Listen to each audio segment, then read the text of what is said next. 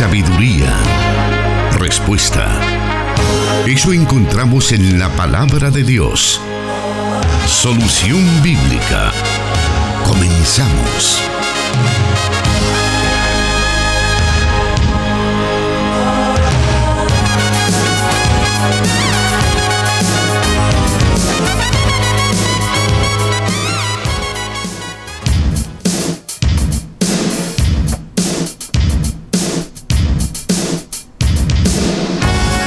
Una vez más agradecidos con nuestro Padre Celestial porque nos da la oportunidad de llegar a usted con el programa Solución Bíblica.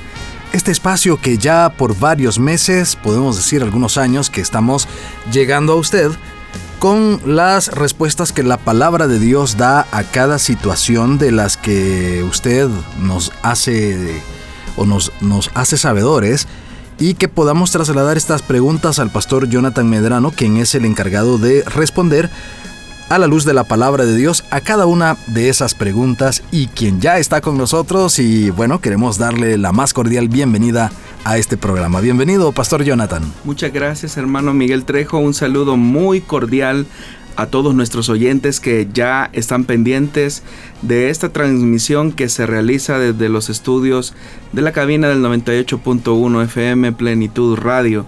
Gracias porque semana a semana estamos aprendiendo más a través de las preguntas que los oyentes nos dirigen.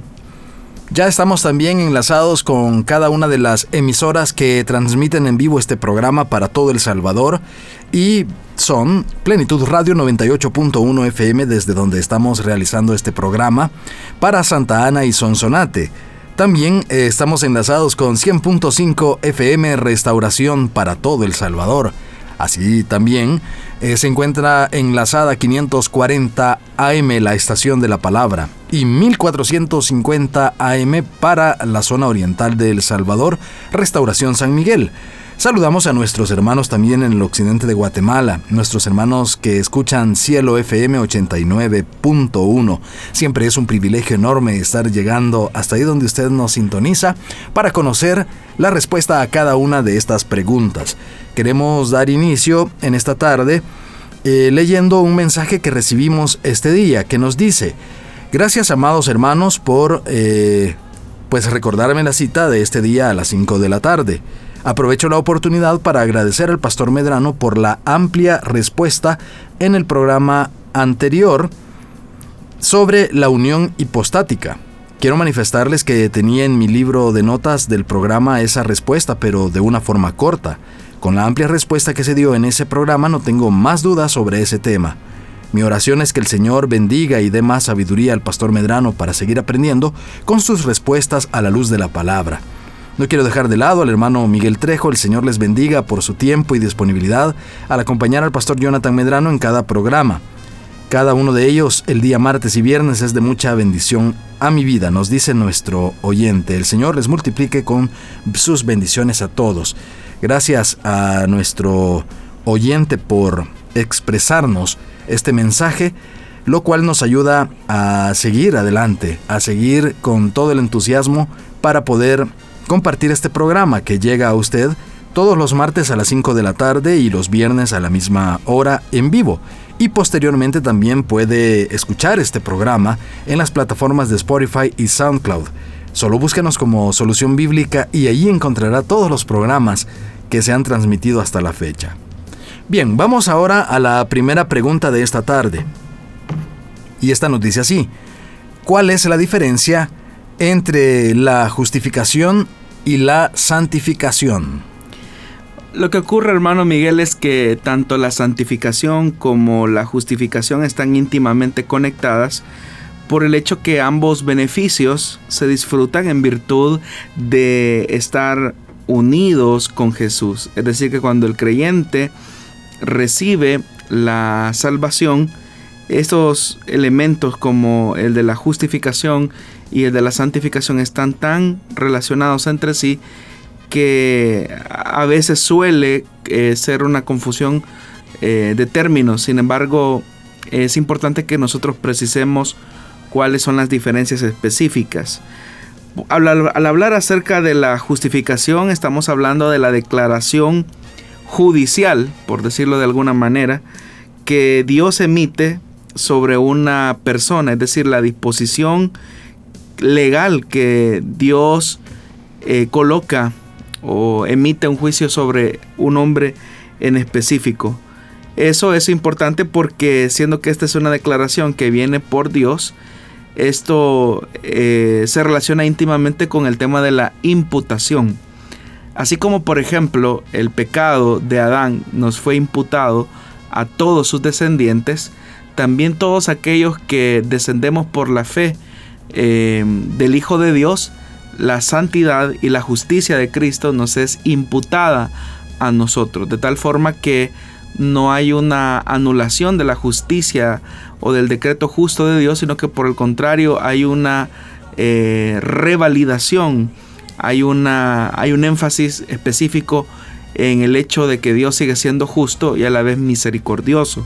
Cuando el hombre acepta la misericordia de Dios y recibe por su gracia el perdón, el ser humano es declarado justo en virtud de la obra perfecta que Cristo realizó en la cruz del Calvario.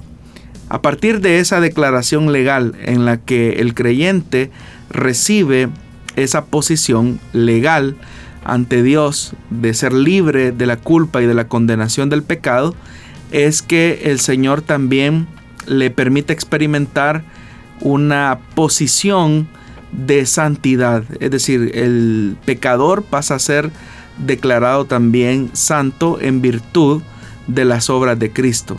A esto es a lo que nosotros llamamos santificación posicional, es decir, que somos declarados santos en virtud de los atributos de Cristo que nos han sido imputados a nosotros.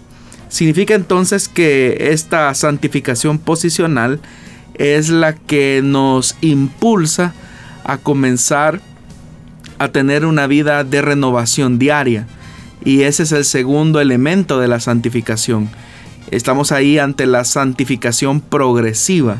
Es decir, que ese esfuerzo que el creyente hace por agradar a Dios, por honrar a Dios, es parte o es el resultado directo, número uno, de la declaración de Dios que nos ha, eh, vaga la redundancia, declarado justos, y también la obra mediadora de Cristo, que por sus méritos nos ha declarado santos. Y en virtud de estos elementos es que el creyente ahora puede hacer obras de justicia, no para ganarse la salvación, sino que en respuesta de la salvación recibida, ahora el creyente anhela con todo su corazón servir y agradar a Dios.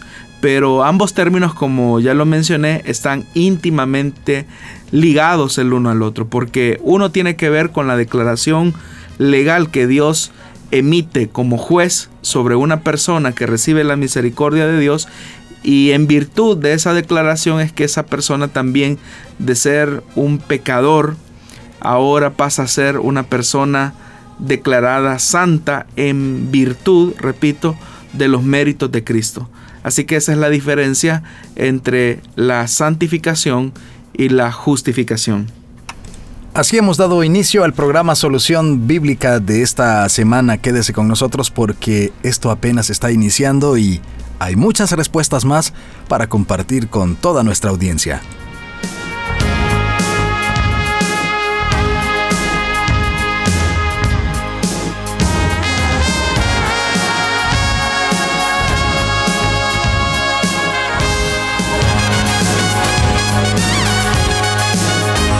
Su palabra es luz. Solución bíblica.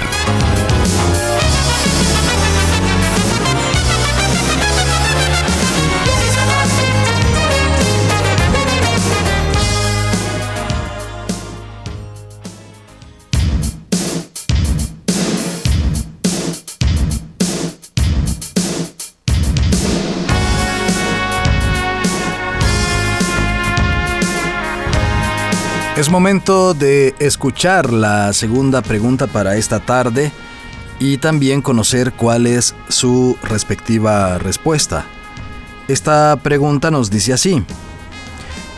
¿El divorcio entre cristianos posibilita el que las partes separadas puedan volverse a casar y desempeñar privilegios al interior de las iglesias, nos dice eh, nuestro oyente, pastor. Bueno, como en otras ocasiones hemos respondido a preguntas que llevan la misma temática, es importante destacar lo que la Biblia dice por medio del profeta Malaquías.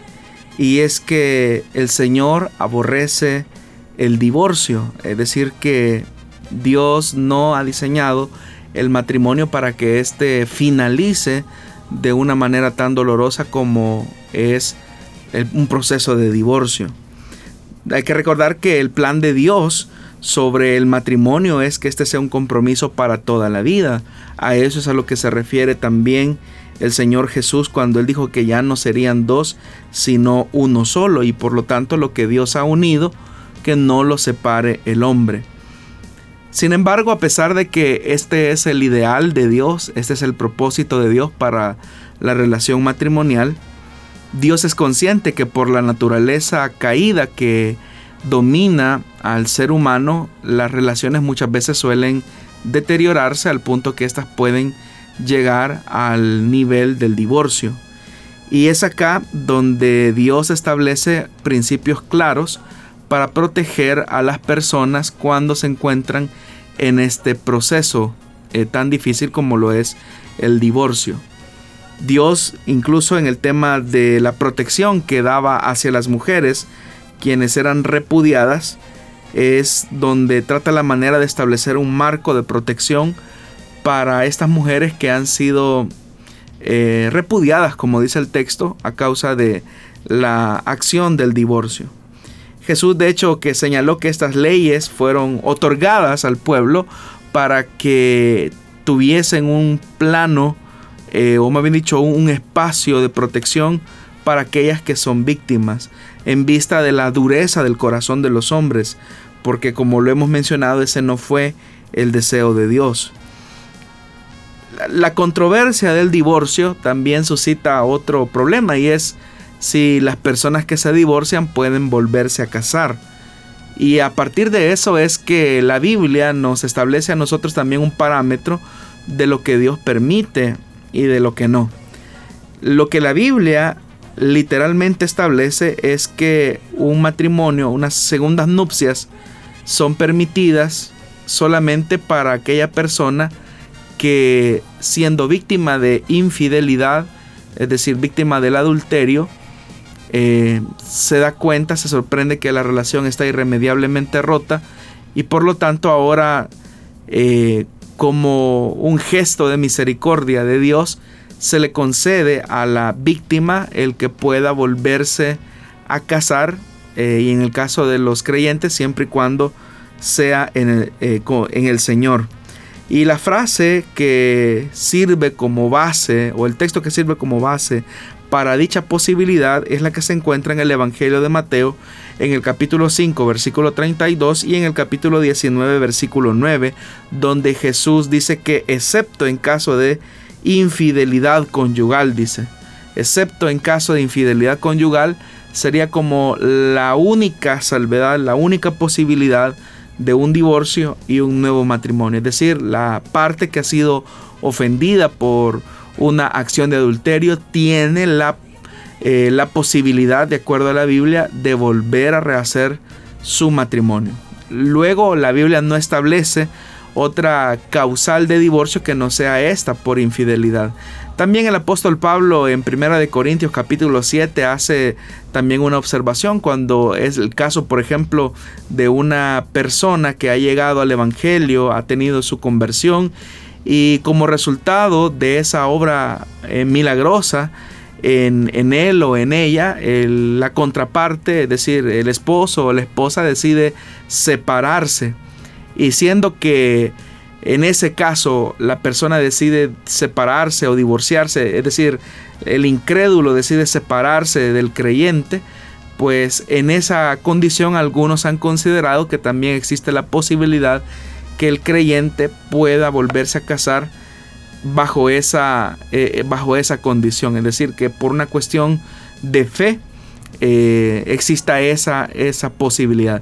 Es un tema todavía muy debatido y en lo cual no hay una uniformidad de criterio entre las iglesias. Eso va a depender mucho del enfoque bíblico, teológico que cada una de las denominaciones puedan hacer.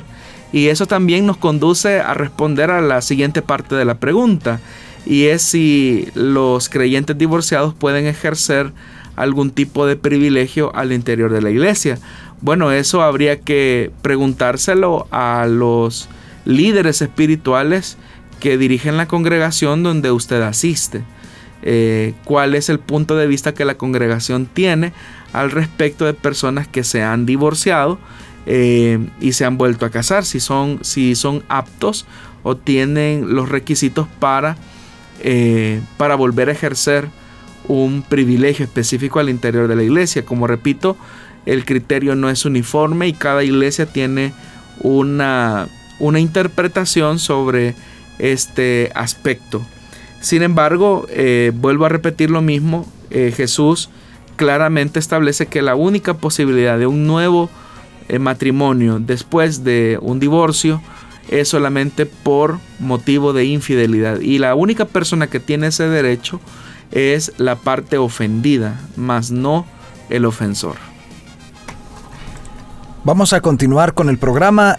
Le invitamos para que usted pueda hacernos llegar sus preguntas a través de los diferentes medios que están a su disposición. Uno de ellos es el WhatsApp de Plenitud Radio 7848 5605. Por ese medio puede enviarnos sus preguntas o sus notas de voz para que nosotros tomemos nota de cada uno de sus cuestionamientos y podamos darlos a conocer ya sea el martes o el viernes cuando transmitimos este programa. También estamos eh, pues, invitándole para que nos envíe sus preguntas a través del el WhatsApp de Restauración 7856 9496. Esos son nuestros números de contacto para que pueda hacer usos de, uso de ellos y pues verter sus preguntas, sus inquietudes y que la palabra de Dios sea quien responda a cada una de ellas. Volvemos en unos segundos.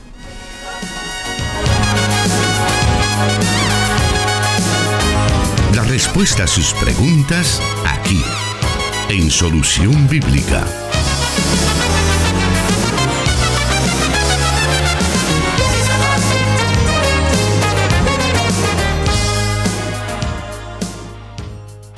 Agradecemos que ya esté conectado con nosotros a través de Facebook Live también, en las páginas de Solución Bíblica, Plenitud Radio y Misión Cristiana Elim Santa Ana. También por ese medio puede dejarnos ustedes sus preguntas y tomaremos nota de ellas para que podamos tener la respuesta en un futuro programa. Vamos ahora a la siguiente pregunta para esta tarde, la cual nos dice así. Esta pregunta dice, en el primer libro de Reyes, capítulo 13, se nos describe de un profeta y de un viejo profeta. ¿Cuál fue el error que cometió el profeta que Dios envió? ¿Y cuál fue la intención del viejo profeta al engañarlo? Nos dice nuestro oyente. Bueno, es importante que partamos de una perspectiva en conjunto acerca de ese relato del libro de los reyes. En realidad, ese segmento del libro de los reyes pertenece a un conjunto literario que se conoce como historia deuteronomista, que va desde el libro de Josué hasta el, bueno, abarca el, libro de Josué, abarca el libro de jueces, el primer y segundo libro de Samuel, el primer y segundo libro de los reyes. Ese conjunto de libros es lo que se conoce como historia deuteronomista y se conoce como historia deuteronomista porque es una explicación al por qué Israel pierde la tierra. El conjunto, la edición y la compilación de estas narraciones responde a la realidad que eh, Judá va a tener que vivir en el año 585 cuando tiene que perder eh, la tierra y va cautivo hacia Babilonia. Entonces la pregunta surge del por qué si Dios nos había prometido la tierra a perpetuidad, ¿por qué ahora vamos eh, como cautivos a Babilonia? Y el escritor o el editor deuteronomista trata la manera de recoger toda la historia de Israel para explicar la razón por la cual Dios ha permitido el acontecimiento del cautiverio eh, e ir a parar a la tierra de Babilonia, eh, donde van a permanecer alrededor de 70 años. Eso es importante que lo tengamos en cuenta porque la teología entonces de este bloque literario de la Biblia eh, nos describe la decadencia de Israel desde los orígenes, desde que se llegan a asentar a la tierra de Canaán. Como ya lo dije, el pasaje también debe de ser leído, ese capítulo 13 debe de ser leído en su conjunto, pues en el capítulo anterior se nos ha descrito la división del reino unido de Israel y eso ocurre por una mala decisión que toma el sucesor de Salomón, Roboán, eh, que con el tiempo provocó pues la división del reino. A partir de esa división del reino, se va a conocer a Judá como el reino del sur y a Israel como el reino del norte. Y van a existir así como naciones separadas y como naciones rivales por unos 200 años más o menos. Hay que recordar que esta división del reino ocurrió más o menos en el año 922 y unos 200 años más adelante, en el año 722, el reino del norte, Israel cae ante la invasión de las fuerzas asirias y el castigo final para el reino del sur, Judá, llegaría con la cautividad en Babilonia, eh, la cautividad babilónica más bien en el año 585, más o menos 587, 585. Y esto pues sería una de las historias más tristes de Israel, una de las historias más trágicas como nación, como pueblo de Dios. Entonces, ¿qué ocurre en el capítulo 12? Ya dijimos, se produce la separación del reino unido de Israel.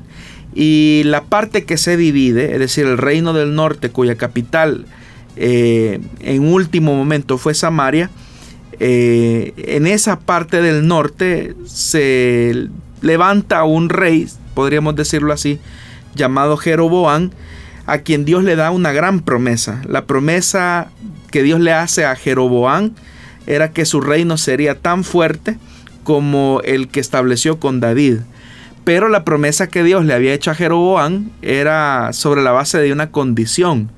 Y era que Jeroboam tenía que ser una persona obediente, una persona leal, fiel a las leyes de Dios, siguiendo el ejemplo de David. Sin embargo, los 22 años de su reinado sucedió todo lo opuesto, todo lo contrario. Jeroboam no se comportó a la altura de la posición y del privilegio que Dios le había concedido como rey.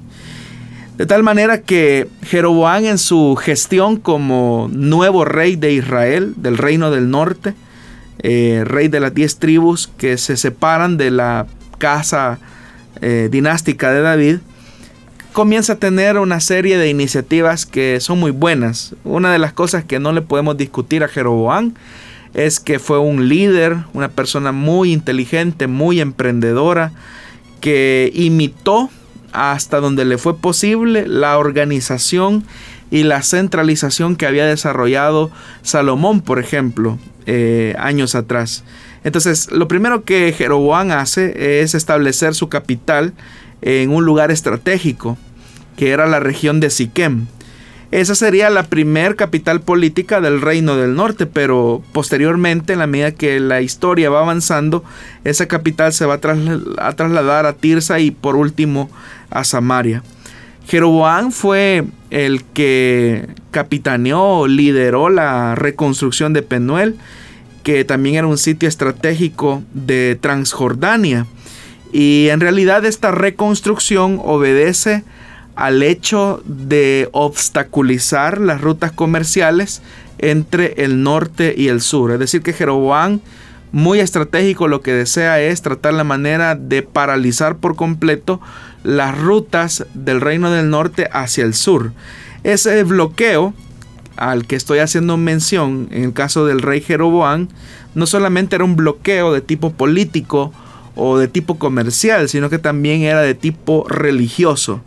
Y es en ese contexto que se debe hacer la lectura del capítulo 13, porque Jeroboam reconoce que hay un peligro inminente en el aspecto religioso de la vida de la nación, porque eh, el templo se ubicaba en el sur, es decir, en, Jerusalén, lo que demandaba o exigía que los norteños tenían que subir a Jerusalén y ofrecer ahí sus cultos, su servicio de adoración al Señor. Y el peligro que nota Jeroboam en eso es que de repente la gente lo traicione y llega al punto incluso de poderlo hasta asesinar. Entonces lo que Jeroboam hace es una centralización del poder. Él trata la manera de establecer nuevos centros religiosos que rivalizaron con el templo eh, que se ubicaba en Jerusalén, pero él coloca todos estos nuevos centros religiosos en, el área norte, es decir, en su territorio, porque para él la preocupación eh, de la devoción religiosa de su pueblo podría significarle un debacle no solamente religioso, sino que político, comercial, económico, que con el pasar del tiempo contribuiría al derrocamiento de su reino. A pesar de que Dios ya le había dicho a Jeroboam que haría de él un reino estable como el de David, siempre y cuando Jeroboam hiciera la voluntad de Dios. Y es ahí donde Jeroboam tuvo un gran problema.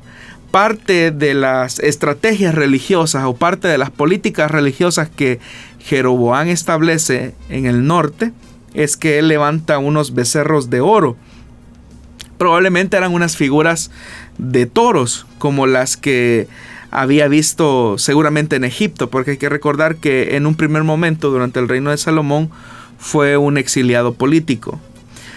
Ese hecho de colocar esos becerros de oro en la parte norte de Israel, en realidad en un primer momento no eran con el deseo de generar un culto idolátrico, sino que más bien era un culto que según él era un culto dirigido hacia el Señor, porque en realidad el, el, becerro o los becerros de oro no, no simbolizaban una deidad, sino que la idea de Jeroboam era que arriba de ese becerro de oro estaba el Señor, de manera invisible, ¿verdad? Pero la, la idea que tuvo Jeroboam al final terminó resultando en una fuerte idolatría que se anexó con los cultos cananeos que existían en esa época. Y lejos de alimentar una espiritualidad hacia Yahvé, eso eh, colocó la semilla o el germen de lo que sería la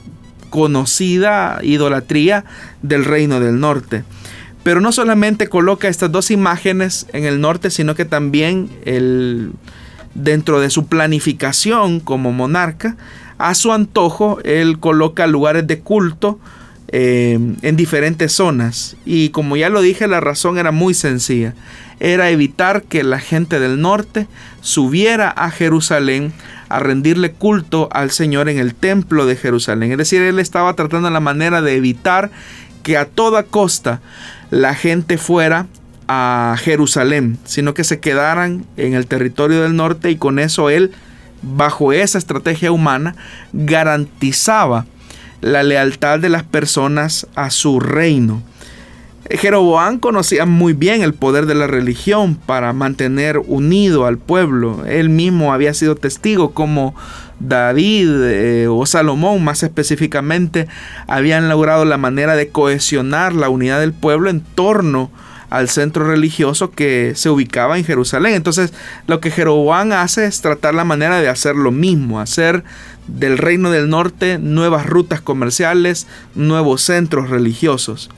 Pero eso, eh, bajo el ente del deuteronomista, es decir, bajo el ente del escritor es un problema, eh, no se ve como un avance, como una virtud de Jeroboam, sino que se ve como un problema donde Jeroboam se comienza a atribuir funciones que no le competían. Y parte de esos nuevos lugares que Jeroboam había escogido, uno era Dan, por ejemplo, y otro era Betel, donde se va a realizar o donde va a tener eh, suceso, los eventos que se describen en el capítulo 13 por el cual el oyente está preguntando. Es decir, que Jeroboam no solo obstaculiza las rutas comerciales, políticas y religiosas con el sur, Jeroboam no solamente levanta eh, símbolos idolátricos, Jeroboam no solamente establece lugares nuevos lugares cúlticos que Dios no había establecido, sino que sumado a eso, la Biblia dice que Jeroboam se tomó el atrevimiento de crear una nueva línea sacerdotal. Él comenzó a elegir sacerdotes que estuvieran bajo la función de la monarquía, de la nueva monarquía, de, la, de los intereses de la corona.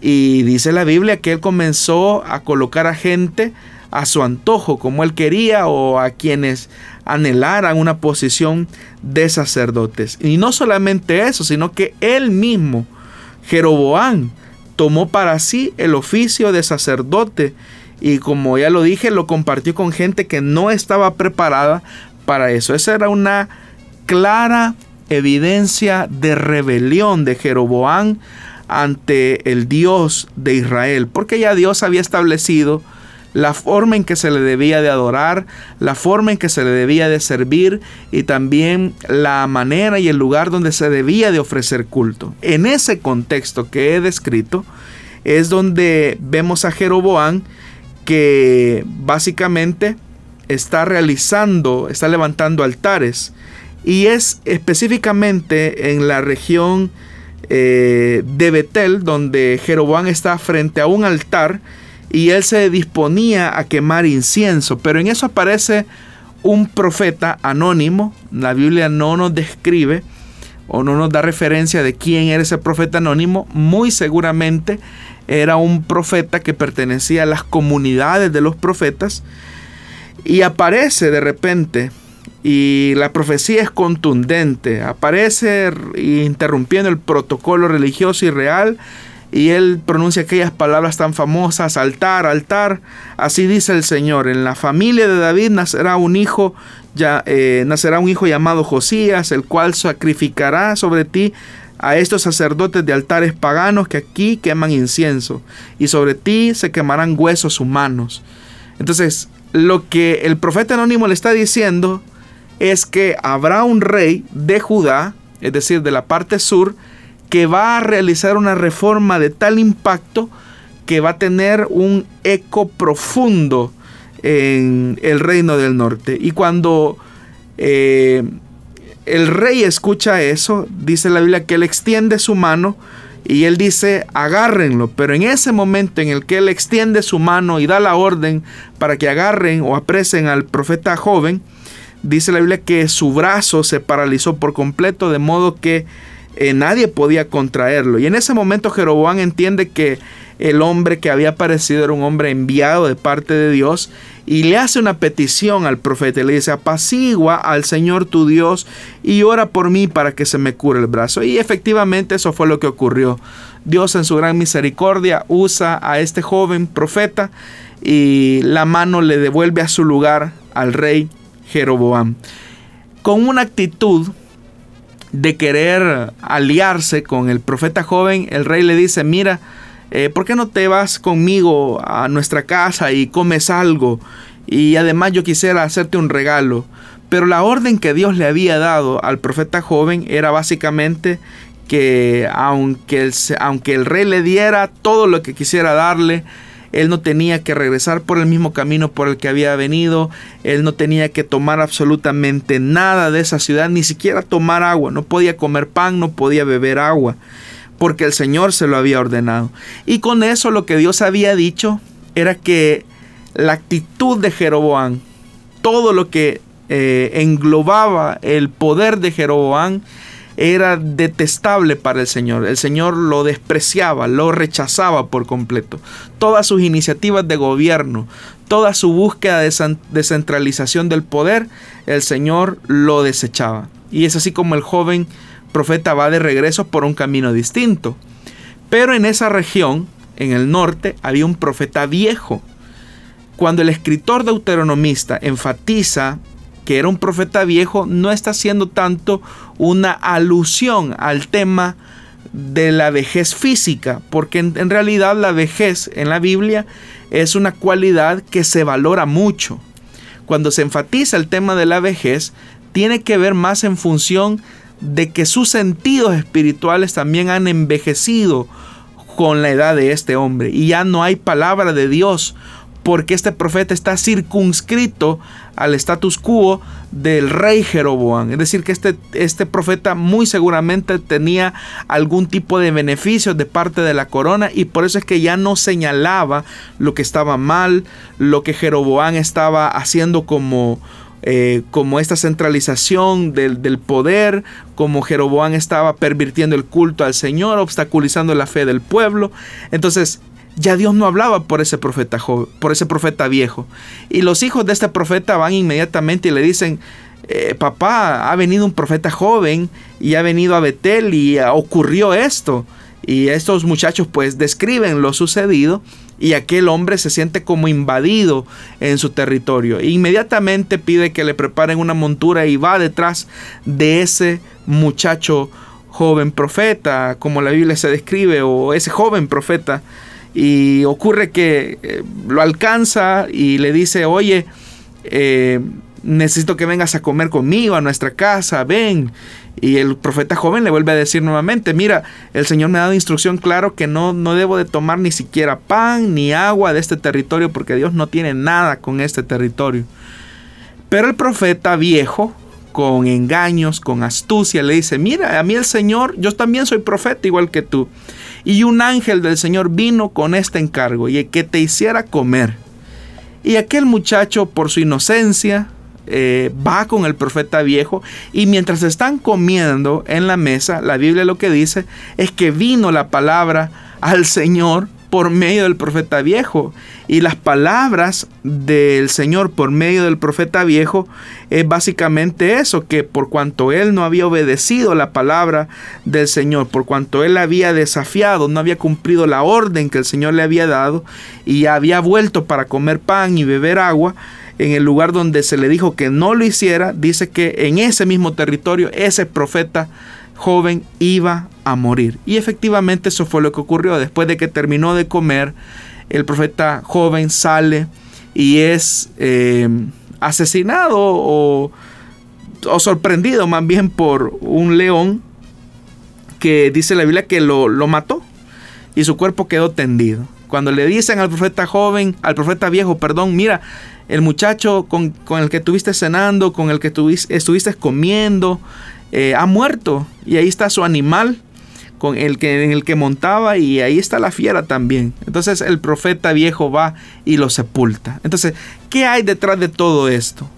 Lo que ocurre en realidad es que Dios literalmente está desechando todo lo que está haciendo Jeroboán y eso incluye el sistema religioso que Jeroboán está implantando y eso incluye al profeta, porque este profeta viejo eh, ya no tenía palabra del Señor porque se había acomodado al culto del rey. El, profeta viejo muy seguramente sabía que eso no honraba a Dios, pero con tal de no perder sus garantías, con tal de no perder sus favores, él no decide eh, estorbar el pecado. Entonces Dios tiene que levantar un profeta joven de Judá para que vaya y anuncie un castigo a la nación del norte. Esto entonces nos describe básicamente por qué eh, ocurrió eso. Entonces la intención del profeta viejo era, bueno, aquí nadie se debe de meter con el status quo que Jeroboam ha impuesto sobre el reino del norte. Y en relación al profeta joven, ¿por qué murió en esa condición? Es porque la palabra de Dios tiene que ser obedecida en todo. Y eso implicaba que si Dios no quería tener nada absolutamente con nada de lo que había en el reino del norte, el primero que tenía que darle fiel cumplimiento a esa palabra al pie de la letra era el mensajero que él había enviado, que en este caso era el profeta joven. Así que ese es el contexto de la historia deuteronomista de este capítulo 13, pero que también nos describe la importancia de obedecer a Dios al pie de la letra en la forma en que Dios quiere que se obedezca. Muy bien, tenemos aún tiempo para seguir escuchando más preguntas y sus respuestas. Quédese con nosotros porque tenemos también que dar a conocer algunos de los comentarios que nuestros oyentes nos envían. Solución Bíblica con el pastor Jonathan Medrano. Desde Plenitud Radio 98.1 FM en Santa Ana, enlazada con Restauración 100.5 FM.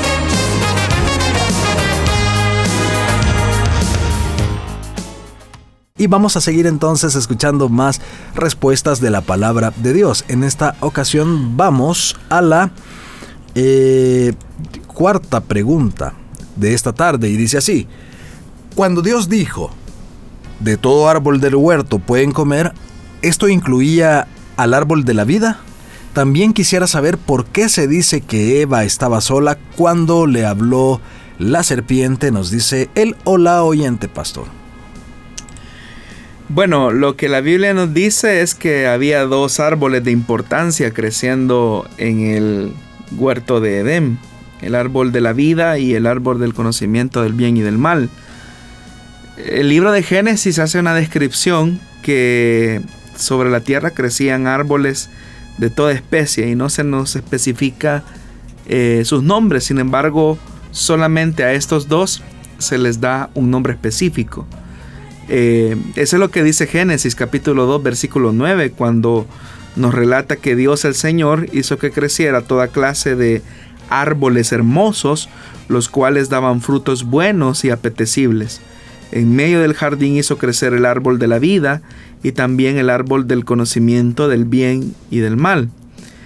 En realidad el árbol de la vida es una imagen de la inmortalidad cuando Adán y Eva pecaron y comieron del árbol del conocimiento del bien y del mal, significa que dejaron de comer del árbol de la vida. Entonces sí, ellos comían del árbol de la vida, porque eso hablaba de la obediencia que ellos tenían eh, hacia Dios y también de la, de la comunión que tenían con el Señor.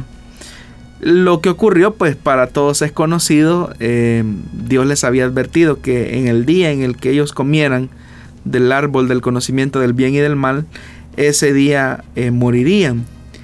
Sin embargo, eh, Dios es muy consciente que ellos todavía tienen acceso al árbol de la vida. Entonces lo que Dios hace es que los expulsa del jardín porque con eso limitaba el tiempo de los hombres eh, sobre la tierra, pero no era en un deseo de Dios de quererlos privar de la vida. Al contrario, Él quería devolverles la vida plenamente. Pero si ellos están en una condición o en un estado de pecado, comían del árbol de la vida, lo que iban a hacer era prolongar por mucho tiempo su condición de pecado. Entonces, eso es lo que ocurrió. Eh, los, eh, tanto Adán y Eva, comían del árbol de la vida y eso implicaba la obediencia que tenían a Dios, también la comunión que tenían con Él. Pero el día que deciden comer del árbol del conocimiento del bien y del mal, ese día ellos pues pierden esa comunión que tenían con el Señor, tal como nos es descrita en el libro de Génesis. Ahora, hay algo importante que ocurre en la descripción del relato, y es que el diálogo de la tentación eh, fue un diálogo que tuvo la mujer con la serpiente. Eh, y no se nos dice que Adán estuviese presente ahí. Es más, lo que la Biblia nos dice es que fue la mujer la que fue engañada. Y dice también la Biblia que a Eva vio el fruto, lo vio como apetecible, bueno. Dice que comió y luego de haberlo comido eh, fue donde su esposo y le dio también de comer de ese fruto. Y la Biblia también establece en el Nuevo Testamento que no fue el hombre engañado, sino que fue la mujer la que fue engañada. Entonces eso nos lleva a pensar que en ese momento de la tentación, Eva muy seguramente estaba sola eh, con la serpiente. Eso es lo que podríamos decir al respecto. Pero hay algo más, hermano, y es que es interesante cómo el libro de Génesis comienza con el libro de la vida, pero también el último libro de la Biblia, el Apocalipsis, nos describe el libro de la vida como parte de la de toda la creación nueva que Dios eh, está a punto de crear y en su convivencia eh, nuevamente y su comunión con el ser humano renovado, regenerado, en la nueva Jerusalén, es decir, en la morada de Dios con el hombre. Entonces es interesante cómo el libro de Génesis comienza como con un libro, eh, perdón, con, con la figura del árbol de la vida y también el libro de Apocalipsis termina con ese árbol de la vida. Entonces, eso ya nos da un mensaje a nosotros y es que Dios desea que los seres humanos tengamos vida plena, pero para que la vida sea plena, Dios tiene que liberar a la humanidad del pecado y para eso eh, ya hay una solución, el cual es el sacrificio perfecto de Jesucristo que nos libera y nos limpia de todo pecado. Vamos a aprovechar la recta final de nuestro programa para dar a conocer la siguiente pregunta que nos dice, ¿debemos los cristianos participar de la desobediencia civil y en qué momentos se debería de hacer? Bueno, la desobediencia civil no es una invención de la época moderna. En realidad la Biblia registra aproximadamente unas 12 veces ejemplos de desobediencia civil. La mayoría de estos ejemplos corresponden a casos en los que un gobierno ordena específicamente a los individuos a que desobedezcan a Dios y por lo tanto lo que se conoce como desobediencia civil en realidad al mismo tiempo se convierte en obediencia espiritual o en obediencia de fe, porque lo que un gobierno de turno desea eh, hacer como contrariar a la voluntad de Dios, el desobedecer una, una acción o una ley de un gobierno que contraría la ley de Dios, entonces esa desobediencia civil se vuelve en obediencia a Dios. Y en tales casos, pues Dios elogia a quienes en aras de la justicia sufren las consecuencias a manos de un gobierno que suele ser antagónico a Dios y a su, y a su, y a ley, a sus principios, a sus postulados de fe. Como le repito, hay muchos casos de estos. Eh, por ejemplo, el caso de a los apóstoles cuando ese es un caso muy clásico, ¿verdad? Que se les impide o se les prohíbe predicar en, el nombre de Jesús. Eh, y entonces los apóstoles muy resueltamente tienen que decir, bueno, miren, es necesario obedecer a Dios antes que a los hombres. Es decir, ellos podían tener una posición de poder y emitir ciertos decretos, pero muchas veces esos decretos, aunque eran legales, no eran justos y lo que es más, eran contrarios y opuestos a la ley de Dios. Entonces, cuando un cristiano debe de manifestar desobediencia civil, cuando un gobierno de turno o una autoridad dispone ciertas leyes que contraríen los principios de la palabra de Dios. Hay ciertas cosas en las cuales los cristianos pues debemos de rechazar. Eh, no solamente aquellas cosas que pues para nosotros son más que obvias, sino que también hay ciertas cosas que nosotros debemos de ser muy cuidadosos en separarlas. Es decir, hay cosas que son del César y cosas que son exclusivamente de Dios. Entonces, eh, de, tanto en tanto la iglesia tiene que hacer una reflexión en qué cosas, por ejemplo, eh, se debe de someter y en cuáles no. Porque es cierto que la Biblia nos dice que debemos de someternos a las autoridades que han sido establecidas por Dios. Pero cuando esas autoridades emiten leyes o disposiciones eh, que son contrarias y opuestas a la vida, que son contrarias y opuestas a la voluntad de Dios, estas deben de ser rechazadas por la iglesia, deben de ser desobedecidas y, eso pues eh, es ah, sinónimo de que se está obedeciendo a Dios. Eh, y como repito, hay muchos ejemplos de esto, tanto en el Antiguo Testamento como en el Nuevo Testamento. Encontramos ejemplos eh, como el de Daniel, encontramos ejemplos como el de los amigos de Daniel, Sadrach, Mesach y Abednego, que se desobedecen las disposiciones reales para obedecer a, Dios. O encontramos el caso de Raab, la ramera, quien pudiendo quizás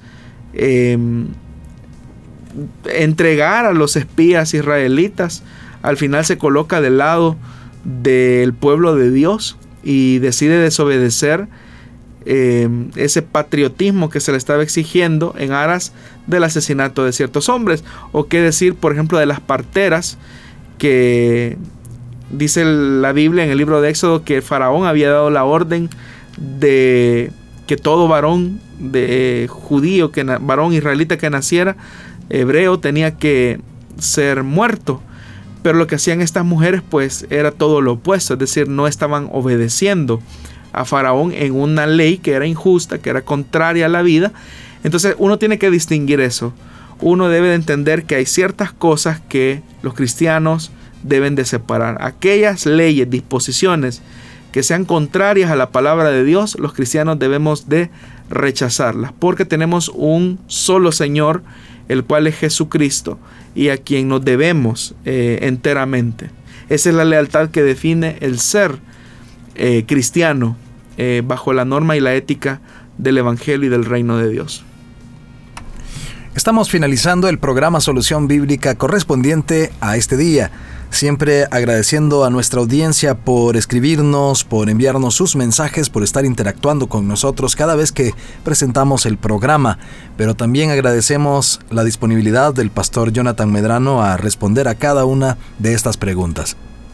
Gracias hermano Miguel. En realidad para nosotros es el privilegio que los oyentes nos conceden de tomarnos en cuenta para responder a sus inquietudes y a sus preguntas. Esperamos con la ayuda del Señor, si Él nos lo permite, volvernos a encontrar el día viernes eh, para responder a más de esas preguntas. Siga siempre en sintonía de todos los medios de Corporación Cristiana de Radio y Televisión. Síganos también en nuestras redes sociales en Facebook como Solución Bíblica y también encuéntrenos en SoundCloud y Spotify como Solución Bíblica y Allí podrá escuchar todos los programas que se han transmitido hasta la fecha. Que Dios le bendiga, nos escuchamos en la próxima.